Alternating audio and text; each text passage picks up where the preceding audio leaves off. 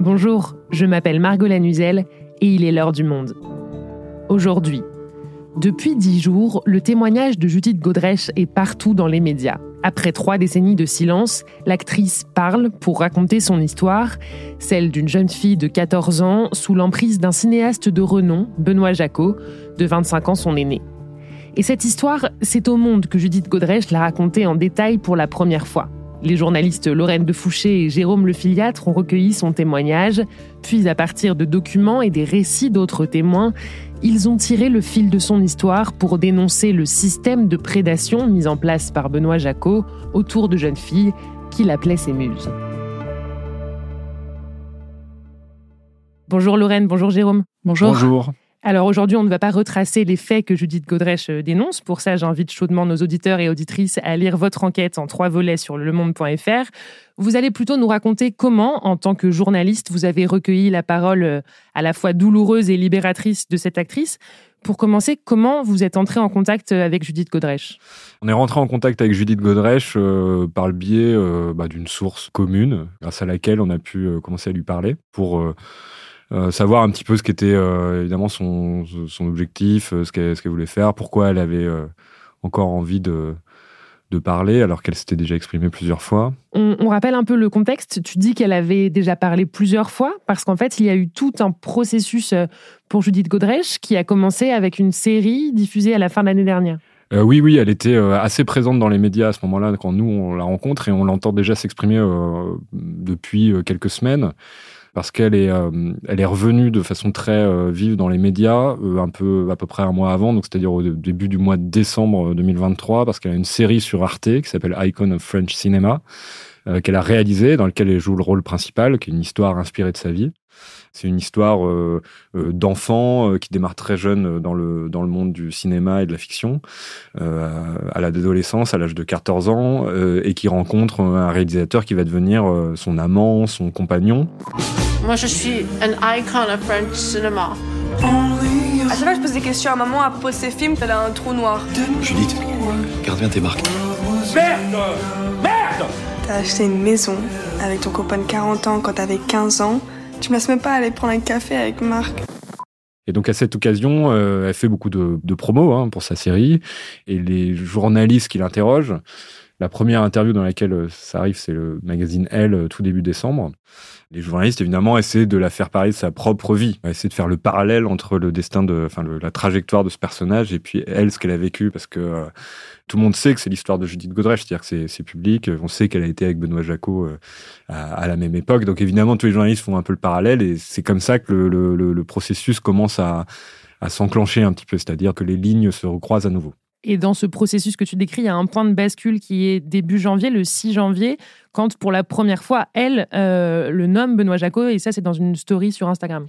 Oui, c'est vraiment, euh, somme toute, euh, quelque chose d'assez classique. Ce qu'il faut savoir, c'est que pour les victimes de de violence, la prise de parole euh, est progressive parce qu'elle est indexée sur le sentiment de sécurité.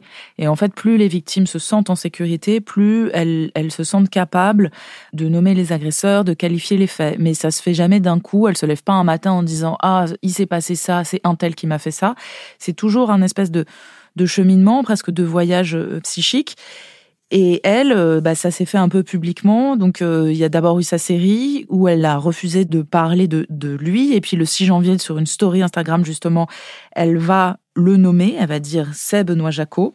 Et ce qui déclenche le fait de nommer la personne concernée, c'est un documentaire en fait qui va ressurgir euh, sur les réseaux sociaux.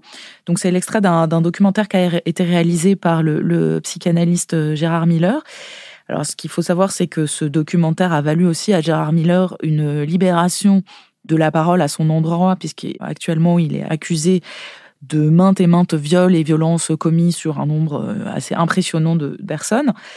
Et dans cette interview, en fait, pour la première fois, Judith Godrèche va entendre la manière dont Benoît Jacot la qualifie. Et là, ça va générer une, véritable bascule psychique, puisqu'en fait, il va, il va parler de, son goût pour les jeunes filles, du fait que le cinéma est une forme de couverture qui lui permet de faire un, trafic illicite de mineurs, et qu'il est presque atteint d'un syndrome de barbe bleue. Le fait est que, d'une certaine façon, faire du cinéma est une sorte de couverture euh, au sens où on a une couverture pour tel ou tel trafic illicite, euh, c'est une sorte de couverture pour, pour des mœurs de ce type-là.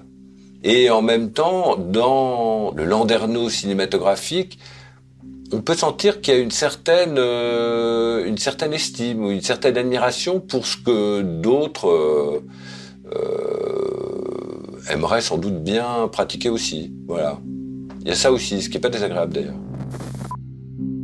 Il dit tout ça avec un, sourire presque carnassier. Il a l'air de trouver ça euh, très amusant. Et, c'est vrai que de l'autre côté de, l'écran, Judith Godrèche qui se débat avec la qualification de ce qui lui est arrivé, ça génère une violence supplémentaire qui, je pense, l'a fait basculer dans, une vraie démarche euh, de récit et une démarche aussi qui deviendra judiciaire.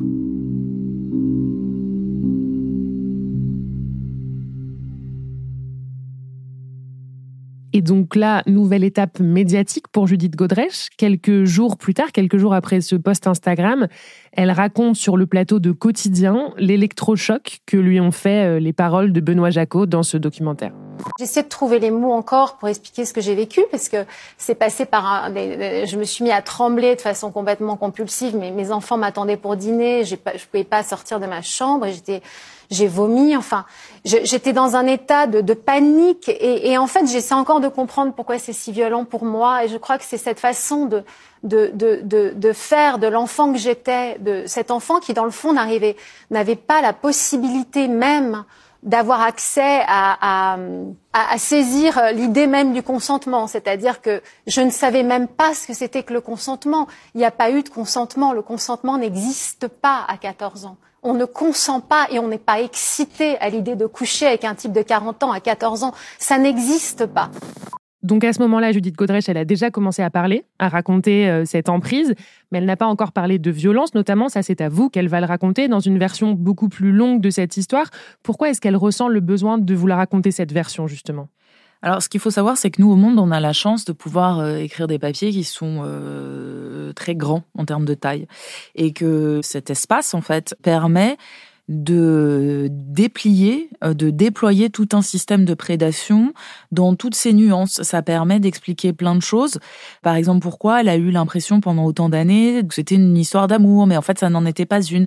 Et, tout ça, ça permet en fait d'éviter de, les, raccourcis qui peuvent être très blessants pour les victimes et de construire un, le récit le plus, euh, le plus juste possible. Quand on la contacte, quand on a nos premiers échanges avec elle, elle est dans une idée, elle veut donner une interview, comme ce qu'elle a fait euh, à la télévision avant ou dans d'autres journaux d'ailleurs. Nous, ça nous va pas vraiment cette, ce format parce que d'une part, euh, je pense que la, la, force de la presse écrite par rapport aux autres médias, euh, notamment euh, audiovisuels ou même les réseaux sociaux, parce que finalement Instagram c'est une prise de parole, voilà, sans filtre, direct, de la même façon qu'une interview à la télévision, et ça permet pas de d'avoir peut-être toutes les subtilités ou de rentrer vraiment dans tous les détails. On voit mal avec une interview ce qu'on peut apporter de différent par rapport à euh, ce que font les autres, euh, les autres supports. Et puis par ailleurs, comme c'est une histoire où, dans laquelle elle va dénoncer des faits euh, extrêmement graves de violence, de viol, d'agression, de harcèlement, etc., bah, ça demande un travail de, d'enquête, c'est-à-dire de, mise en contexte, d'archives.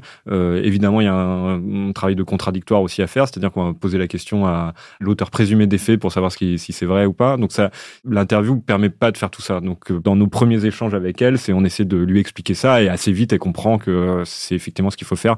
D'autant plus que c'est quand même une histoire assez ancienne.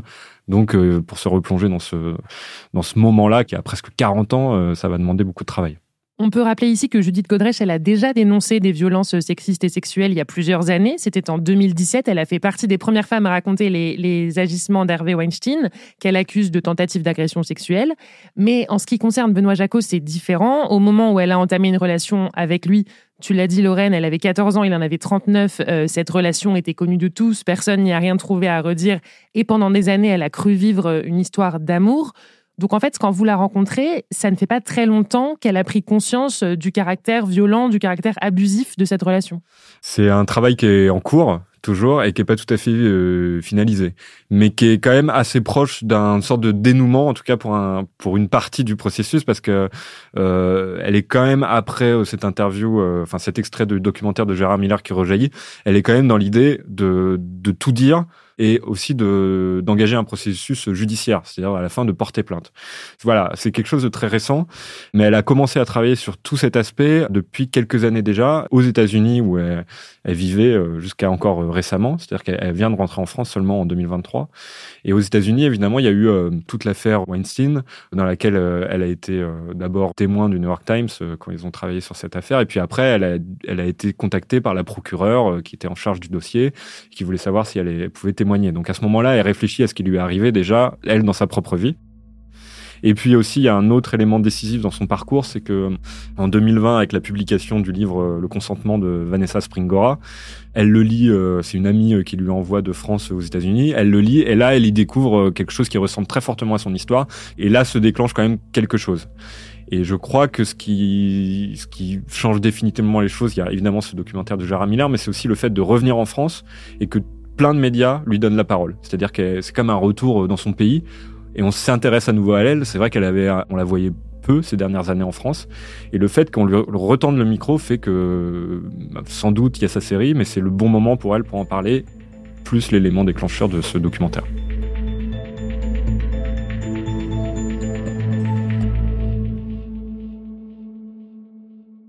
Pour comprendre justement ce qui lui était arrivé, Judith Godrèche, elle a retrouvé toutes les traces de sa relation avec Benoît Jacot. Tu nous disais tout à l'heure que vous, vous, aviez besoin de ça pour vérifier, pour enquêter. On parle de souvenirs, de photos, de lettres. C'est à toute cette matière que vous avez eu accès? Effectivement, c'est une des, choses euh, lors des premiers entretiens avec elle qu'on lui demande. C'est-à-dire qu'effectivement, on va recueillir sa parole. C'est d'ailleurs toujours un peu compliqué à expliquer dans ces affaires aux, gens qui parlent. C'est qu'on va recueillir sa, sa parole, mais que pour que sa parole elle ait euh, d'autant plus de poids au moment où elle va être publiée, il faut aussi qu'elle soit confirmée, consolidée par des sources extérieures des, et factuelles, c'est-à-dire euh, des choses qui permettent de souligner, d'illustrer ce qu'elle raconte. C'est-à-dire, euh, bah, voilà, vous dites que vous avez une relation avec tel homme à tel moment de votre vie. Est-ce qu'il y a des éléments matériels, comme on dirait dans une enquête de police, qui permettent de le, de le prouver? Donc ça peut être des lettres précises. Donc si on prend un exemple qu'on a utilisé dans l'article, c'est une lettre de Benoît Jacot adressé à un hôtel de Venise pour la location d'une chambre double à l'été 1987 qu'elle a gardé. Donc elle a 15 ans à l'époque et donc montre qu'ils sont en relation et que qu'ils vivent comme un couple à ce moment-là. C'est euh, des souvenirs, tout simplement. La particularité de cette histoire, c'est qu'il y a aussi toute une dimension publique à cette affaire, c'est-à-dire que euh, bah, ça a été documenté euh, dans la presse de l'époque, ça a été documenté dans des films qu'on a regardés, ça existe aussi dans des vidéos d'interviews. Il y a toute une matière publique qui permet aussi de travailler sur tout l'aspect contextuel de, de cette enquête pour re-raconter cette histoire.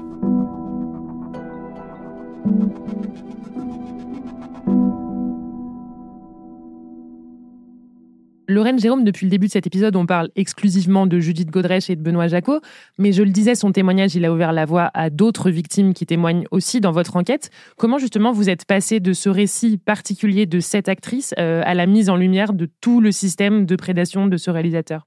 Alors déjà, nous, ce qui a attiré notre attention, c'était la question du, motif euh, cinématographique qui est assez présent chez Benoît Jacot, qui est le motif d'une d'une très jeune fille euh, qui se retrouve euh, en proie de, de, de, du désir euh, d'un vieil homme. Donc c'est pas le désir de cette jeune fille et elle est là à devoir lutter avec. Donc on voit que c'est un geste cinématographique, mais c'est aussi une, une esthétique pour ne pas dire un mode de vie parce que c'est revendiqué chez Benoît Jacot cette corrélation entre ce qui filme et la manière dont il vit.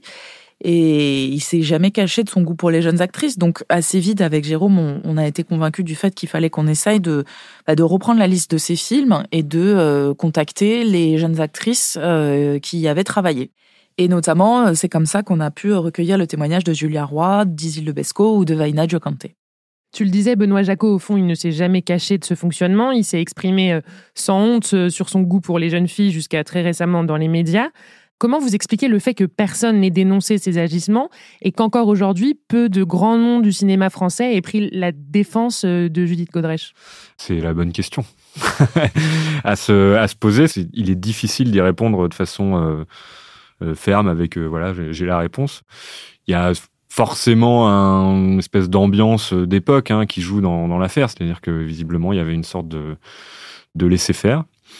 Il y avait sans doute des, des relais euh, puissants aussi euh, auprès de Benoît Jacot, c'est-à-dire que des gens qui étaient prêts à, à l'entendre et à l'accepter, c'est-à-dire il avait manifestement, ce qui est apparu dans l'enquête, peut-être qu'on l'a on l'a peu souligné dans notre enfin c'était pas le cœur de notre travail, mais il avait beaucoup d'amis dans le monde du cinéma, qui étaient des relais de sa parole et de son cinéma. Donc dans la presse notamment euh, critique euh, de l'époque, il avait des gens qui étaient euh, fascinés par son travail, qui aimaient beaucoup, qu'il disait, et donc qui absorbaient tout son discours il l'absorbait d'autant plus facilement que, à mon avis, pour moi, c'est un des, une des, des, explications principales à, et des réponses que j'apporterai à ta question. C'est lui, il a produit un discours théorique sur le sujet assez euh, puissant, je dirais, assez euh, établi, réfléchi et particulièrement euh, je dirais perfide hein, d'une certaine façon parce qu'il a, il a vraiment réussi à retourner le regard sur ce type de relation, c'est-à-dire un homme âgé avec une jeune fille mineure, qui est normalement euh, voilà, qui est conditionné par le regard euh, légal il a réussi à le transformer en geste artistique. En produisant un discours, donc là je, reprends en gros, je résume un peu ces mots en disant le moment privilégié pour capter ce qu'est le réel, le monde, la vie, c'est l'adolescence. Parce qu'il y a une confrontation en ce moment, à ce moment-là entre une espèce de, de, de, de, pureté qui se confronte à la réalité du monde, la brutalité du monde, qui crée un espèce de choc absolument euh, décisif qui explique tout euh, dans la vie. C'est le discours qu'il a tenu. Et à partir de là, il glissait sur autre chose en disant moi, pour essayer de comprendre ça, eh ben, je veux être le plus proche possible de mes actrices. Et donc, la meilleure façon de faire ça, bah, c'est d'être en couple avec elles. Et ce discours théorique, quand même assez construit, euh, on voit, il, est passé, en fait, jusqu'à très récemment, c'est-à-dire si on peut retrouver des interviews qui datent de 2015, 2016, 2017, dans lequel ce discours est dit, et écouté, et pas critiqué.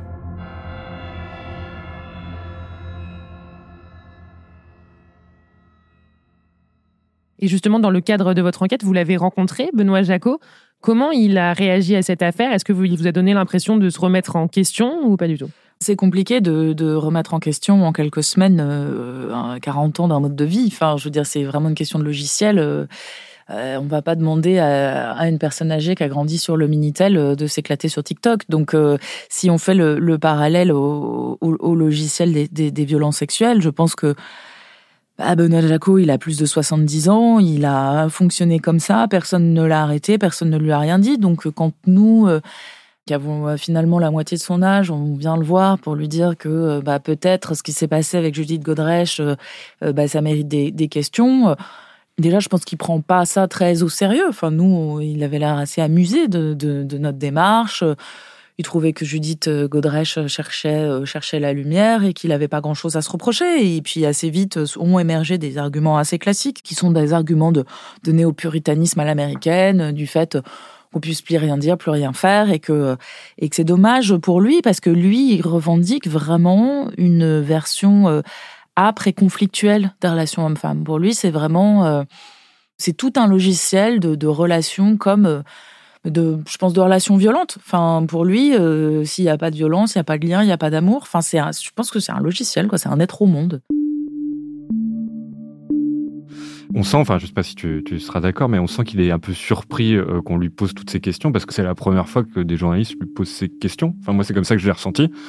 Et il s'est dit, genre, mais euh, qui sont ces deux énergumènes qui viennent contredire euh, bah, le discours que j'ai tenu toute ma vie. Pourquoi et au, nom de quoi Et effectivement, il parle de néo-puritanisme euh, venu des États-Unis parce qu'il se dit ah bah tiens, on a changé d'époque euh, et il nous voit comme des gens de la un peu de la nouvelle génération. Enfin, on a ressenti ce truc un peu qui presque effectivement l'amusait quoi, le l'étonner, l'amuser. C'est vrai que c'était très surprenant comme rencontre par rapport à la gravité des faits qu'on lui qu'on mettait sur la table. Mais il semble quand même avoir une forme de conscience, en tout cas du cadre légal, puisque à plusieurs reprises, il vous dit qu'elle avait bien 15 ans et pas 14, par exemple. Oui, c'est-à-dire que là, par contre, il a tout à fait conscience de la limite qui est imposée et il y revient. Euh, très souvent, il insiste beaucoup sur le fait que non, non, non, non, elle n'avait pas 14 ans, il s'est retenu jusqu'à ses 15 ans, euh, il a des mots assez euh, crus, j'ai préféré oublier depuis d'ailleurs, je crois, euh, pour dire que euh, voilà, c'était vraiment, il a attendu la qu'elle ait 15 ans pour avoir des relations sexuelles euh, avec elle. Donc il, il voit pas la mesure de ce qui est en train d'arriver, il comprend pas la mesure, mais il comprend quand même là où il doit pas aller. Il a ses propres limites, ça c'est sûr.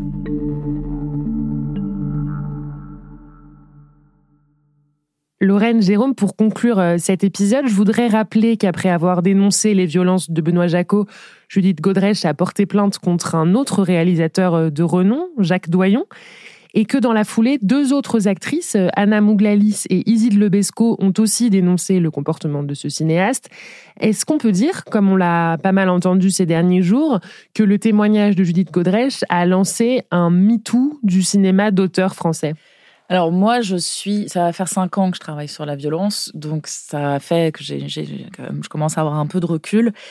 Je suis toujours, pour l'instant, un petit peu, euh, comment dire, pas sceptique, mais en tout cas attentiste quand je lis des titres, des gros titres qui parlent d'ondes de choc, de nouveaux MeToo, de, de nouvelles vagues. De... Je trouve que c'est même sociétalement, ça me questionne toujours ce truc où on va euh, tous les six mois euh, tomber de l'armoire et découvrir la violence. Enfin, je pense que euh, c'est un peu une fausse piste. Je pense que cette violence est très présente. elle est là partout.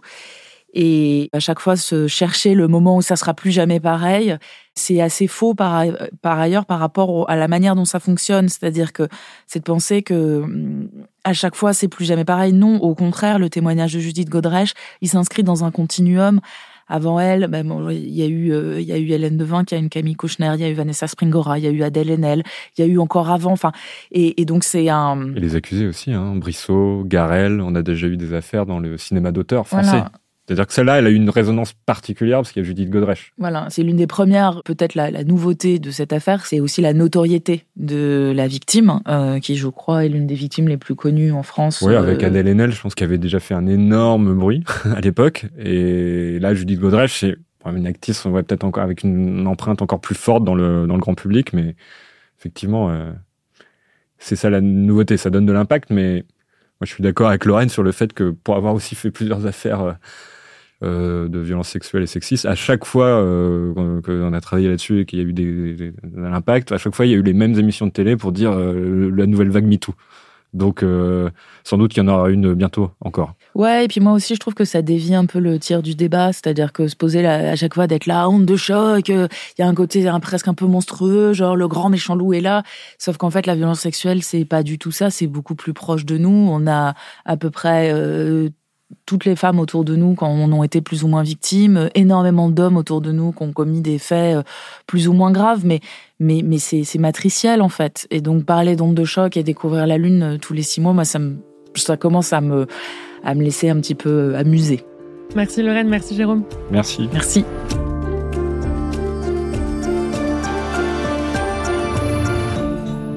Cet épisode a été produit par Adélaïde Tenaglia avec Jean-Guillaume Santi et réalisé par Amandine Robillard. Vous pouvez retrouver toutes les enquêtes de Lorraine de Fouché et Jérôme Le Filiatre sur notre site lemonde.fr. Et avant de nous quitter, un petit mot pour vous rappeler que nous existons grâce à votre soutien. Alors n'hésitez pas à cliquer sur le lien dans la description de ce podcast ou à vous rendre sur abopodcast.lemonde.fr pour profiter de notre offre spéciale destinée aux auditeurs et aux auditrices de l'heure du monde, un mois d'accès gratuit à l'ensemble de nos contenus. L'heure du monde est votre podcast quotidien d'actualité à retrouver tous les matins du lundi au vendredi. Merci de votre fidélité et à bientôt.